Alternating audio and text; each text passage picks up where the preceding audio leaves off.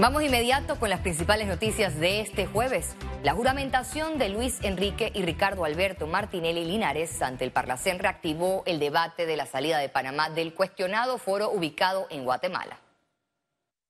La Junta Directiva del Parlamento Centroamericano, presidida por el diputado del PRD Amado Cerrut, ungió de forma expedita a los hermanos Martinelli Linares como diputados suplentes, a pocos días de la audiencia del caso Blue Apple, fijada para el 22 de agosto.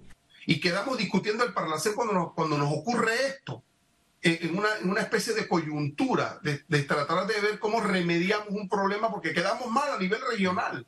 ¿ya? Pero bueno, como no tenemos eso y, el status quo no le interesa agendar este problema del Parlacén, el diputado del PRD Dorindo Cortés respaldó la cuestionada juramentación virtual porque a su juicio tenían el derecho político y la certificación del Tribunal Electoral no hay ninguna limitación de esa naturaleza porque por el problema de la pandemia, el Parlamento Centroamericano atinadamente definió un reglamento especial que permite las sesiones virtuales y dentro de esas sesiones virtuales realizar un acto protocolario como se dio el día de ayer. Los hermanos Martinelli Linares, pese a ser juramentados, no podrán viajar a Guatemala para asistir a las sesiones presenciales porque ambos tienen impedimento de salida del país como medida cautelar en los casos Blue Apple y Odebrecht. Hay gente que va a criticar, eh, porque, ¿y por qué critica? Porque son, se llaman Martinelli. Si ellos no se llamaran Martinelli, por ejemplo, si se, llamaran de León como otro diputado que, tiene, ha tenido también algunas situaciones, eh, nadie estuviera haciendo eh, bulla por ese tema. El futuro de los hijos del expresidente Ricardo Martinelli quedará en manos de la Corte Suprema de Justicia. Para una condena se necesitará la mayoría calificada de seis votos de nueve magistrados. Félix Antonio Chávez, Econius. El presupuesto general del Estado para la vigencia fiscal 2024 no detalla los gastos en viáticos y consultorías. El diputado independiente Juan Diego Vázquez solicitó al órgano ejecutivo rendir cuentas por la exclusión de 30 artículos omitidos en la sección de gastos del proyecto que se encuentra en la Comisión de Presupuesto.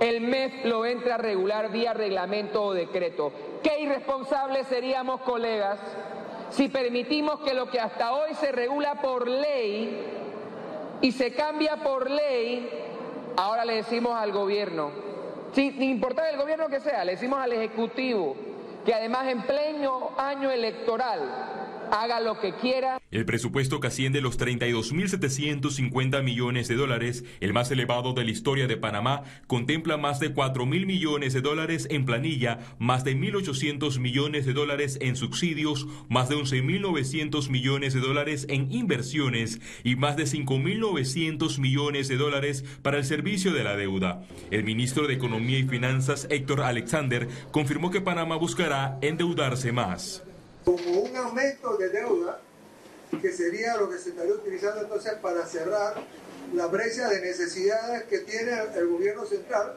serían aproximadamente 2.812 millones de dólares. Yo diría que por ahí entonces iría a grandes rasgos la respuesta de lo que sería entonces las necesidades que nosotros vamos a tener que buscar en los mercados en el año 24. En medio de los cuestionamientos por la falta de transparencia, el diputado del PRD, Leandro Ávila, salió en defensa del gobierno. Entonces uno se pregunta, ¿qué realmente quieren para el país?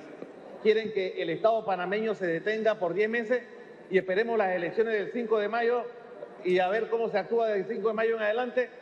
El Estado tiene que seguir funcionando por el bien de los ciudadanos. el, el gobierno tiene que seguir con su obra de inversión. La sustentación de las vistas presupuestarias inicia la próxima semana, luego el proyecto debe pasar por los tres debates antes que finalice el mes de octubre. Félix Antonio Chávez, Econius. En lo que va de año, el Servicio Nacional de Migración registró más de 281 mil viajeros irregulares siendo atendidos en los centros de recepción migratoria. Los datos precisan que la lista son encabezadas por venezolanos seguidos de ecuatorianos y haitianos. La mayoría de estos migrantes tienen como objetivo llegar a Estados Unidos. Greatness Center, in partnership with Franklin Covey. Construimos un mundo mejor a través del impulso a personas y organizaciones a liberar su potencial, a transformarse para trascender. presenta Economía. El presidente Laurentino Cortizo solicitó a los Estados Unidos la revisión de cinco productos sensitivos del Tratado de Promoción Comercial que mantiene Panamá con el país norteamericano. El anuncio se dio durante un Congreso Nacional de Ganaderos en Los Santos. Eso lo hemos solicitado, lo hemos ya hecho formalmente.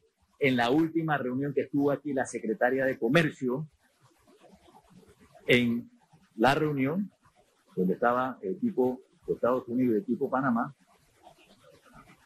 en los, eran dos o tres puntos que tenían, uno de esos puntos le dije, necesitamos su ayuda, porque a mí me interesa tener personalmente una reunión, personalmente, una reunión con el secretario de Agricultura y la representante del USDA. Este jueves la Asociación Bancaria de Panamá desarrolló el segundo día de su Congreso Hemisférico, el evento de prevención más grande de la región. En esta edición número 27 del Congreso participan especialistas de Estados Unidos, Argentina, Colombia y Panamá, quienes durante conferencias y paneles discuten estrategias para la prevención del blanqueo de capitales, financiamiento del terrorismo y proliferación de armas de destrucción masiva. El principal objetivo es combatir actividades que afectan la estabilidad y seguridad financiera de los países. El panameño no presta atención a las tasas de interés cuando adquiere una tarjeta de crédito. La Codeco divulga un documento con información de todas las tarjetas que hay en el mercado para hacer educación financiera. Creo que tienen que, leer un poco más, eh, por eso estamos acá, para invitarlos a que revisen, revisen, eh, nos pueden consultar a nosotros. Superintendencia de Banco también tiene una oficina de atención al consumidor bancario para ver estos casos específicos. El tipo de tarjeta va a estar definido por el perfil del consumidor. Por ejemplo, alguien de salario mínimo puede tener y aspirar a una tarjeta clásica. Digamos que es la que más riesgo tiene, debería tener un interés un poquito más alto.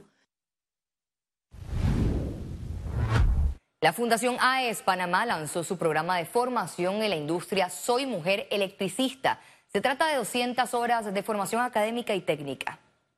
La Fundación desarrollará este programa en colaboración con el Instituto Técnico Don Bosco y el Consejo del Sector Privado para la Asistencia Ocupacional. Capacitarán 25 mujeres jóvenes para transformar la cara de la industria eléctrica en el país las participantes trabajarán en habilidades y conocimientos básicos para satisfacer la creciente demanda laboral en este campo lo que son valores, lo que son eh, primeros principios en la parte eléctrica, van a conocer nuestras plantas, van a relacionarse con personas profesionales de la compañía, de manera que el día de mañana tengan todas las herramientas necesarias para que ellas puedan afrontar un nuevo trabajo, para que ellas puedan tener todos los conocimientos necesarios para que el día de mañana puedan estar trabajando en el sector eléctrico.